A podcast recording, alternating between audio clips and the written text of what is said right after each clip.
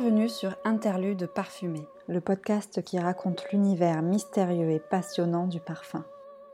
Je suis Sophie Irles, j'ai fondé Rendez-vous Parfum en 2017, une agence d'ateliers olfactifs et balades parfumées, et j'ai aussi co-créé Deux Notes en Accord, des concerts olfactifs avec ma sœur Audrey, violoniste professionnelle. Le parfum est un art que j'aime présenter aux côtés de la musique. Et même si ce podcast sera principalement dédié au parfum, la musique jouera aussi sa partition.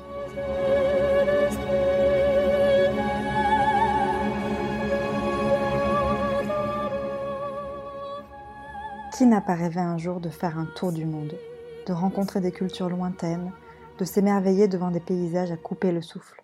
Isabelle et Théo ont eu cette chance. Ils sont partis en septembre 2019 avec un objectif peu commun, découvrir et sentir les pépites olfactives de notre planète. Isabelle et Théo rêvent de devenir parfumeurs. Ils se sont rencontrés en école de parfumerie et une fois leur diplôme en poche, ils ont monté ce projet de tour du monde qu'ils ont appelé Nose on the Road. Après six mois de voyage, ils ont malheureusement été stoppés dans leur élan par un autre grand voyageur, le coronavirus. Leur périple aurait dû durer deux ans, mais en six mois déjà, ils ont eu l'opportunité de vivre des moments inoubliables, entre expériences humaines, découvertes de senteurs jamais croisées auparavant, et rencontres avec les hommes et les femmes qui sont à la source de l'industrie du parfum, là où tout commence. Dans cet épisode, Isabelle et Théo racontent quelques moments forts de leur séjour, depuis la préparation de l'itinéraire jusqu'à leur retour.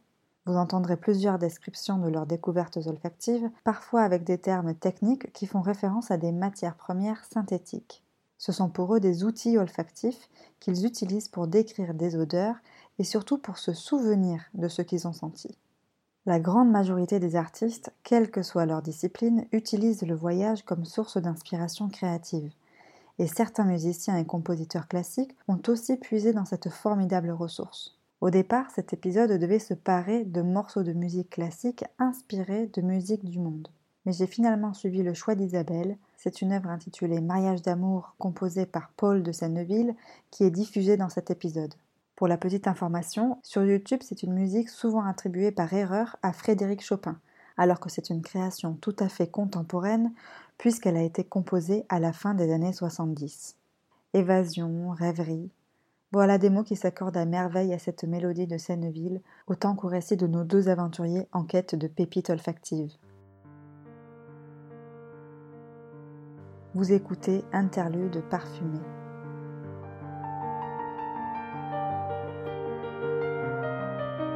J'avais pensé à cette musique-là parce que je la trouve euh, presque volatile. Ça me faisait penser à, une odeur en fait qui, se répandrait dans, dans l'atmosphère. Je l'adore.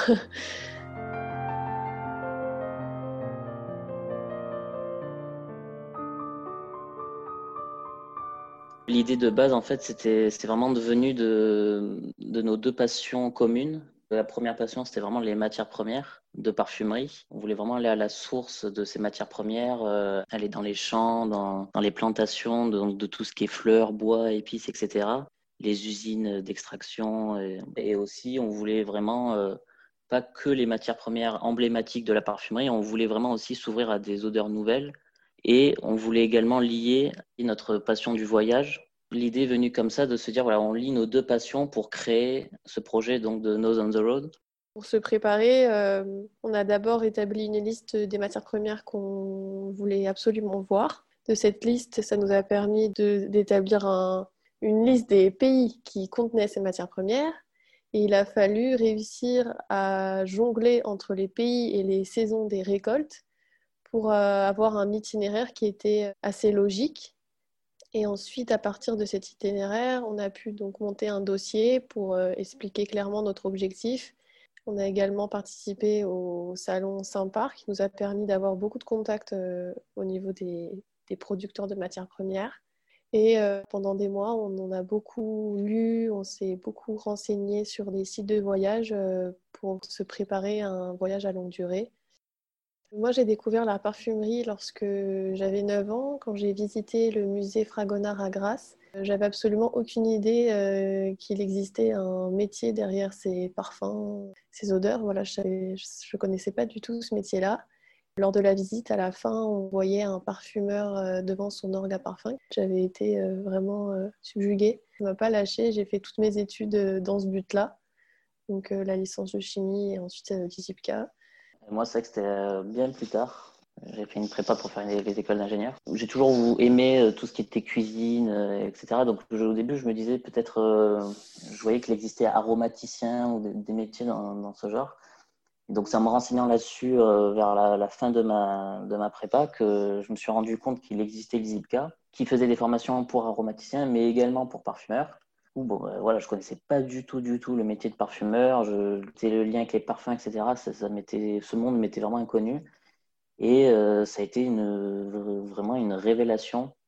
Euh, je me suis rendu compte, en fait, même si je l'ai découvert tard, que depuis toujours, j'étais vraiment lié au, aux odeurs en général, donc euh, avec la cuisine, mais aussi euh, à travers euh, tout, même dans la nature.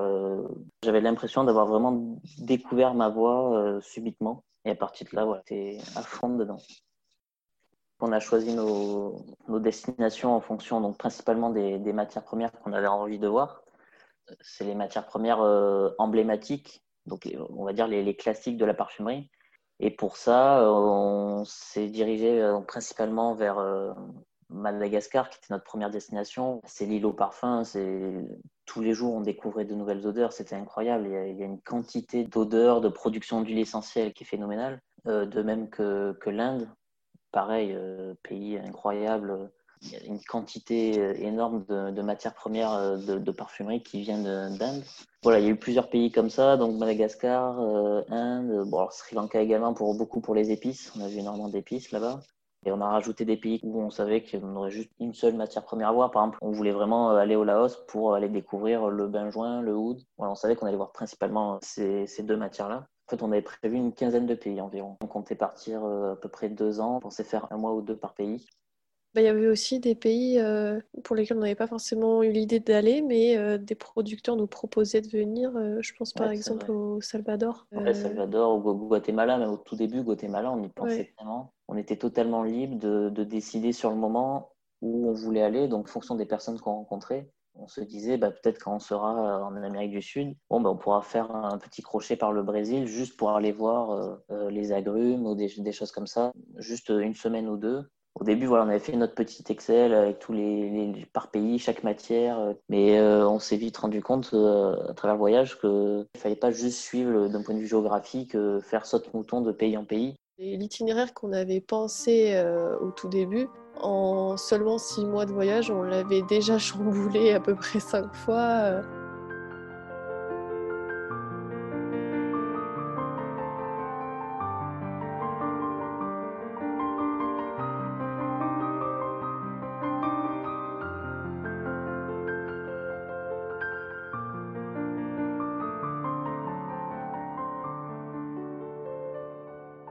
Au tout début du voyage à Madagascar, dans la région de, Sava. Donc, euh, de la Sava, c'est euh, tout au nord-est de, Madagascar, dans la jungle. En fait, on a eu l'opportunité de, passer une semaine dans un petit village euh, vraiment authentique, à 8 heures de pirogue de la plus petite ville dans le nord. Vraiment très isolé, un petit village. En fait, on était accueillis par Milien. C'était un producteur qui nous a accueillis, mais vraiment comme sa propre famille. C'était une expérience incroyable d'un point de vue humain, donc avec Milien, son fils, sa famille, mais aussi d'un point de vue euh, olfactif. Il nous faisait découvrir tous les jours euh, ces champs donc de, de, de plein de choses, de, de bérose, de quatre épices, de vanille. Euh. L'endroit où on logeait, c'était entouré de, de plants de, de, vanille, mais aussi de mandariniers, de plants de girofle. Voilà, il y avait des odeurs partout. Un des moments forts dans ce moment fort, on peut dire, c'était la découverte de la fleur de café donc euh, de l'endroit où on logeait pour rejoindre le, centre du village, donc la maison des miens. Il fallait passer par un petit chemin qui était entouré d'arbres, euh, des caféiers, qui étaient en fleurs. Et c'était, mais bah, ce souvenir, je pense qu'il va nous, il va nous rester à, vie. Vraiment, à chaque passage, on ne peut pas s'empêcher de s'arrêter pour sentir ces fleurs. Nous, on l'appelait l'odeur aux mille facettes. À chaque fois qu'on sentait des matières, des, fleurs, des, n'importe quoi dans la nature, on, notait tout. Et là, à chaque fois qu'on passait, on ne pouvait pas s'empêcher de rajouter des, adjectifs, euh, des descripteurs olfactifs. Le descriptif principal, c'était fleur d'oranger et jasmin frais. Ce qu'on aimait beaucoup, c'était le fait que cette odeur soit euh, très très fraîche et que il n'y ait pas euh, le côté animal ou plan qu'on peut retrouver généralement dans les fleurs. Là, ça faisait vraiment propre, très très léger. Associé à tout ce côté très frais, il y avait aussi un côté muguet ce qui était assez intéressant, c'était que tout ce côté euh, extrêmement propre était quand même réchauffé et enveloppé par un aspect solaire et salicylé. Donc ça adoucissait un peu, ça, arrondissait les angles. Une autre facette qui venait s'ajouter encore à toutes ces facettes-là, c'était la facette marine légèrement iodée qui s'accompagnait euh, d'un aspect euh, un peu mielé et fruité également avec euh, des facettes euh, un peu de fruits très très mûrs qu'on appelle euh, butyriques. En termes de fruits, on avait la pomme rouge qui nous revenait, et également le melon parce que justement il y avait cette facette marine couplée à une facette fruitée, ça nous évoquait le melon. Et il nous restait dans le nez un aspect un peu plus poudré.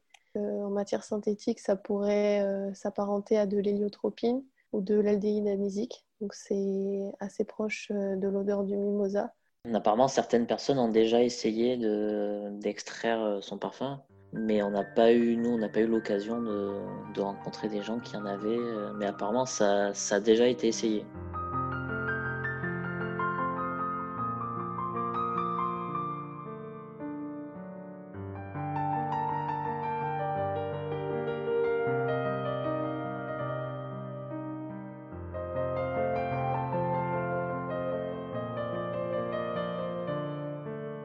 C'était au nord de l'Inde, le désert du Tar. On est parti pendant quatre jours. On était que tous les deux avec un guide et on a fait une balade dans le désert euh, pendant durant quatre jours. Et ce qui était exceptionnel, c'était cette déconnexion totale euh, avec le monde extérieur. On avait passé euh, déjà deux mois et demi en Inde dans l'effervescence des villes. L'Inde, il faut savoir que c'est quand même un pays qui est très bruyant, où il y a énormément de monde. Donc on se sent parfois un petit peu oppressé. Et là, c'était euh, vraiment appréciable d'être euh, seul au monde dans le désert. C'était le silence. Et c'était aussi des moments très forts qu'on a partagés avec Roja, le guide, notamment euh, lors des veillées le soir. On se retrouvait tous les trois autour du feu et étant donné qu'il savait parler anglais, c'était très très sympa parce qu'on pouvait échanger sur nos vies. Il avait une vie évidemment très très différente de la nôtre. C'était très émouvant les, les, moments qu'on a passés avec lui. C'était quelqu'un de très très humain et en fait il avait gardé tous les petits souvenirs des, des personnes qu'il avait rencontrées lors de ses tours, qui, avait, qui lui avaient écrit des mots, étant donné qu'il ne savait pas lire. Il nous avait demandé de lui relire les lettres qu'il avait, qu'il avait gardées précieusement euh, de ces personnes-là. Ce sont des souvenirs euh, qui me resteront gravés euh, dans ma mémoire à vie.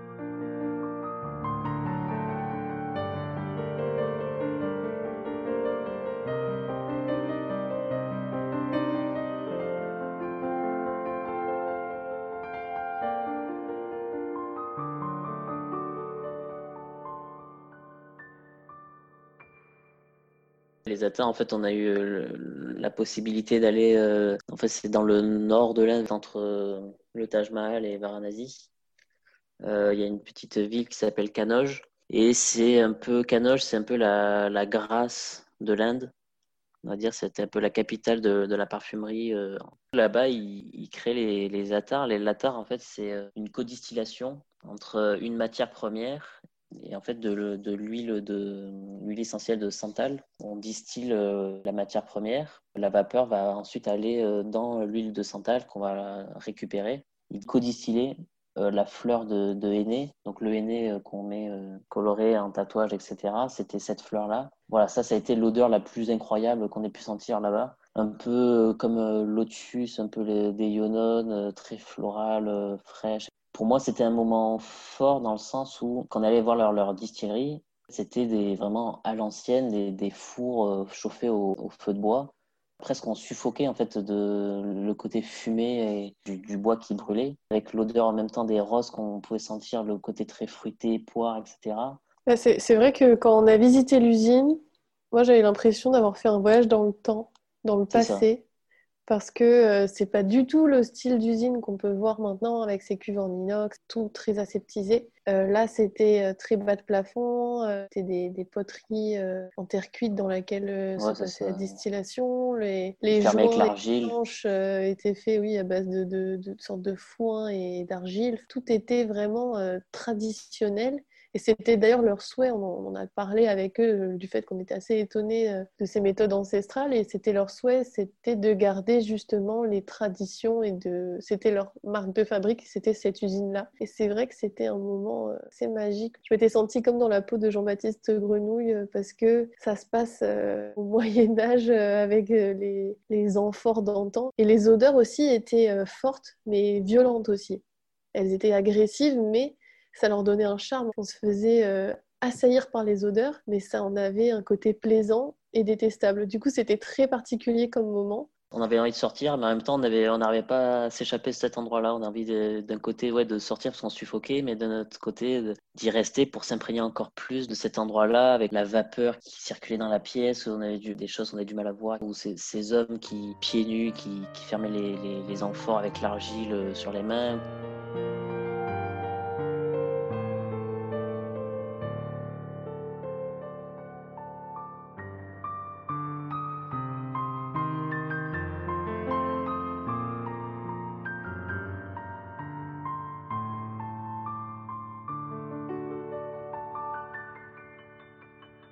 Chaque fleur qu'on croisait, chaque plante, on prenait la peine de, tout décrire, de la prendre en photo, on référençait chaque odeur euh, qui nous parvenait. Et cette euh, mécanique, je dirais, d'être euh, aussi attentif aux odeurs, on, l'a toujours été, bien évidemment, vu que c'est un sens qui nous touche plus particulièrement. Mais c'est vrai que là, avec le voyage, on s'est rendu compte qu'on a vraiment encore plus développé cette, cette attention aux odeurs et lorsque nous sommes rentrés de voyage, on avait toujours ce réflexe de sentir euh, tout ce qu'on pouvait croiser, encore plus qu'avant. Avant de partir euh, faire ce voyage, j'avais l'impression que, que déjà c'était le cas, que je sentais un peu déjà tout. Mais en fait, après être rentré de voyage, je me suis rendu compte que je sentais tout, je ne pouvais pas m'empêcher. Ah, ça, je connais pas, qu'est-ce, qu'est-ce que ça sent? Des fois, bah, forcément, on est un peu déçu, la fleur est magnifique, ça sent rien. Et sinon, euh, moi, je trouve ce qui a changé depuis, depuis le retour, c'est vraiment ma façon de sentir. Parce qu'en fait, depuis qu'on est rentré, euh, on sent régulièrement, euh, voire euh, tous les jours, nos matières premières. De, de l'école, nos, voilà, nos petits flacons de matières premières mélangées à l'alcool. Quand je sens un naturel, bah, j'ai une vision vraiment différente. J'ai l'impression de, prendre plus conscience que dans ce flacon-là, à la base, il y a vraiment euh, une fleur, une épice, un bois, euh, qui a vraiment quelqu'un qui a travaillé derrière, euh, qui a des dizaines de personnes qui ont, qui ont travaillé pour traiter la matière, la, la, cultiver. J'aime sens de sentir le naturel, de, de me projeter, de me projeter dans le, dans le champ.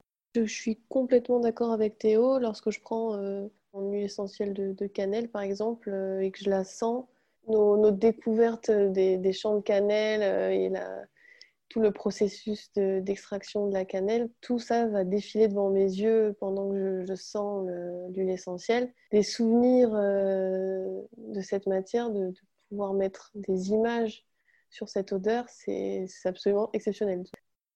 Quelque chose qui a changé dans, dans ma vie après ce voyage, c'est que juste dans ma tête, je voyage dans ces pays-là, je pense aux personnes qu'on a rencontrées et je, me demande qu'est-ce qu'ils font de leur journée, où est-ce qu'ils sont. Ils sont peut-être euh, dans les rizières, là ils sont peut-être en train de récolter euh, une fleur.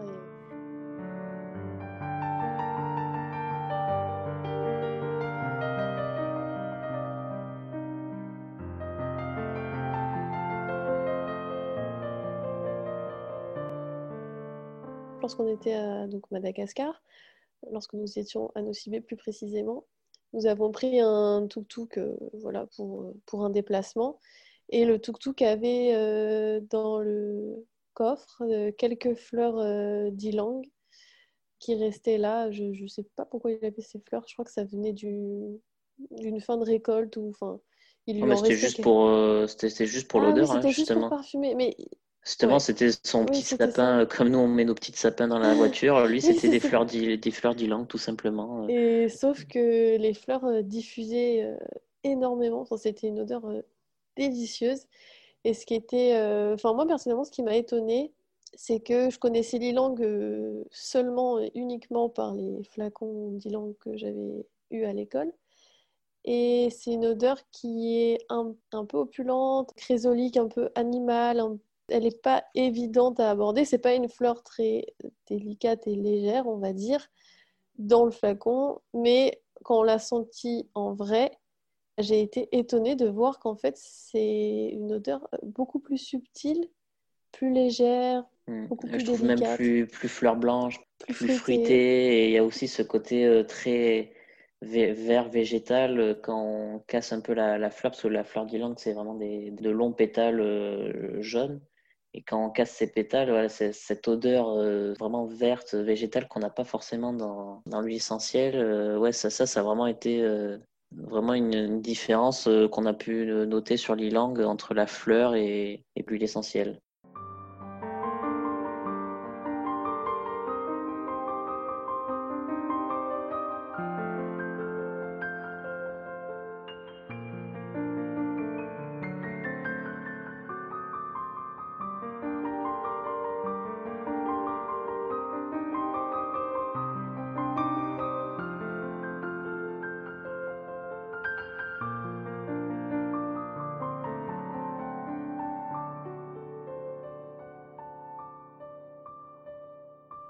La fleur de Sepalika qui était vraiment intéressante. C'était la toute première odeur euh, qu'on a sentie en arrivant au Sri Lanka. Les locaux nous ont donc accueillis chez eux et, en fait ils avaient un magnifique jardin et on arrivait le soir et cette odeur qui nous a pris comme ça d'un coup et on, peut en suivait un peu la trace l'odeur, on essayait de trouver quelle fleur sentait ça tellement puissant, c'était fou. Euh, l'arbre, il, était, euh, il était à, je dirais, bien 15 euh, mètres de nous et on ne sentait que ça. Et ah c'était incroyable, la, puissance de l'odeur, ce côté marin, minéral, bien sûr, après tout le côté jasminé, fruité. Et donc c'est notre hôte qui nous a accompagnés et qui nous a expliqué du coup que c'est un arbre, donc on appelle ça le night flowering jasmine. Euh, c'est euh, le jasmin de la nuit et les fleurs le, matin, en fait, ça fait un linceul, de, linceul blanc euh, le matin. Toutes les fleurs tombent, d'autres s'ouvrent pour le soir avant de tomber le lendemain. Et c'est une odeur très marine, c'est ça qui nous a vraiment étonnés. Oui, on n'avait jamais été confronté à ces odeurs-là. C'est vrai que la fleur de Sipalica, une fleur qui sent la mer, c'est quand même assez étonnant. Par contre, on n'a pas eu l'occasion de sentir, euh, on n'a pas vu le procédé d'extraction, on n'a pas pu sentir euh, l'huile essentielle. Euh, en termes d'odeur, c'était très marin, des aspects calone centénal, mais aussi très vert avec un aspect stémone, un peu concombre. Et on avait cette facette aussi mielée, amande verte, et aussi un peu légèrement anisé qui se mélangeait avec cet aspect jasminé. Quand on était en Inde, on a pu en sentir à nouveau. On nous a expliqué qu'ils essayaient de, le distiller, mais ils n'en avaient pas, euh, sur le moment, ils n'en avaient pas.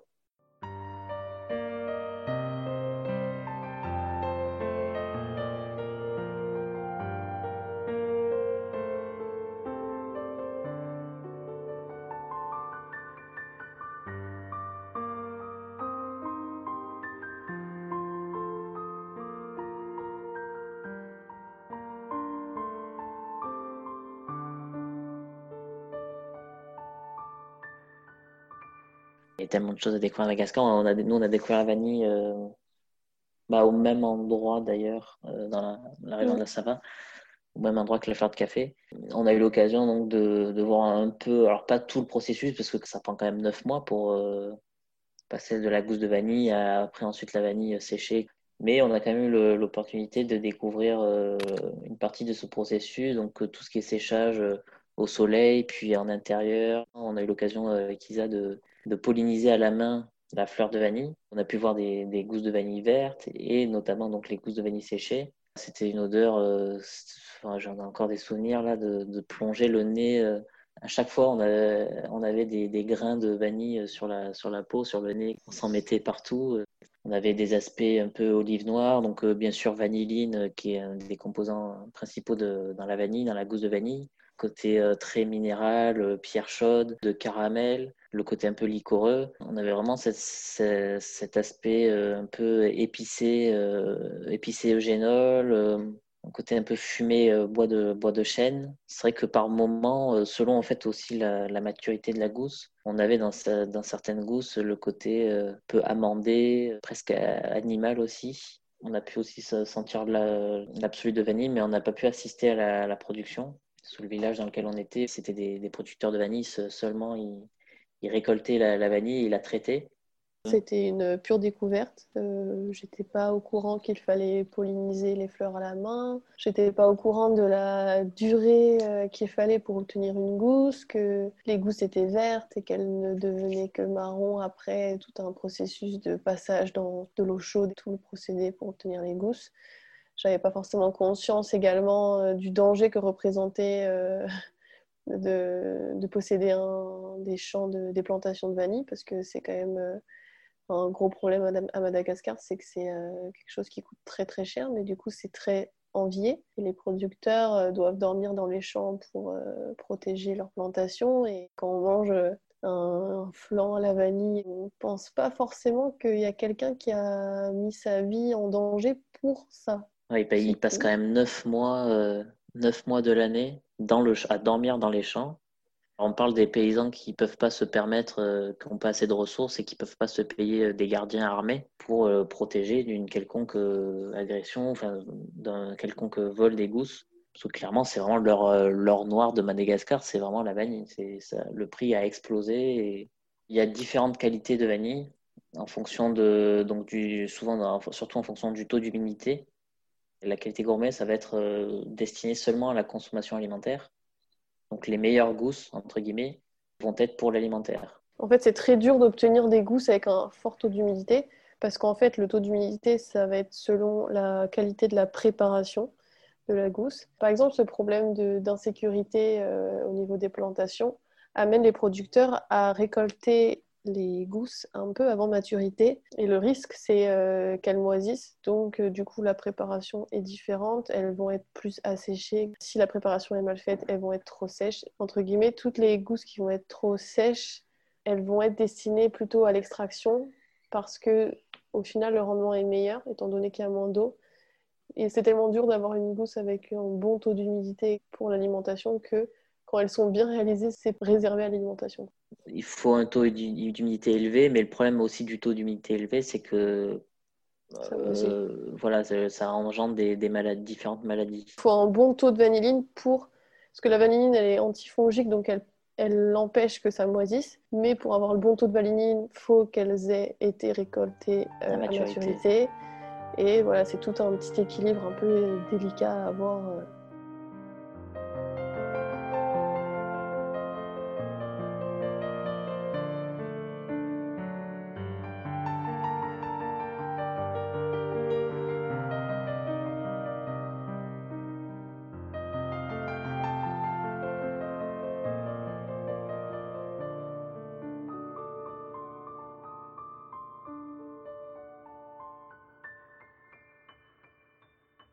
on a ramené des matières premières. Donc ça, c'était déjà énorme parce qu'on est quand même parti avec du matériel pour récolter des matières, quelques flacons. On n'a pas eu l'opportunité de recréer des odeurs, mais on a pris le soin euh, de bien décrire chaque odeur pour, euh, si un jour on a euh, l'opportunité de pouvoir recréer ces odeurs-là, bah, de pouvoir le faire grâce au descriptif précis, en couplant en fait notre souvenir de l'odeur et le descriptif. On a aussi ramené des, des matières premières brutes, je pense aux, on a ramené des racines de vétiver, on a ramené des gousses de vanille, on a ramené du santal. Avec euh, chaque producteur, en fait, on demandait des échantillons euh, du oud, des attards, euh, même des attards très précieux. J'attends pour pouvoir repartir voyager.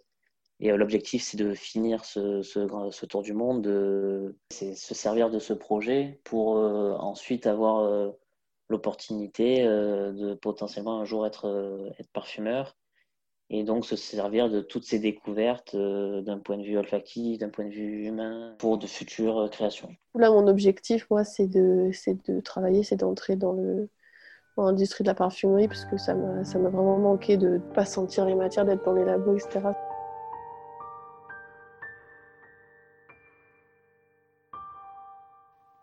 Merci à Isabelle et Théo pour leur récit et leur partage.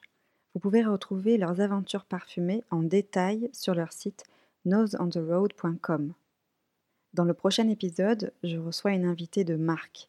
Elle est directrice de la création d'une maison de composition historique et passionnée de parfums et d'olfaction. N'oubliez pas de vous abonner au podcast Interlude parfumé et à la newsletter Rendez-vous parfum pour ne rien manquer. À bientôt!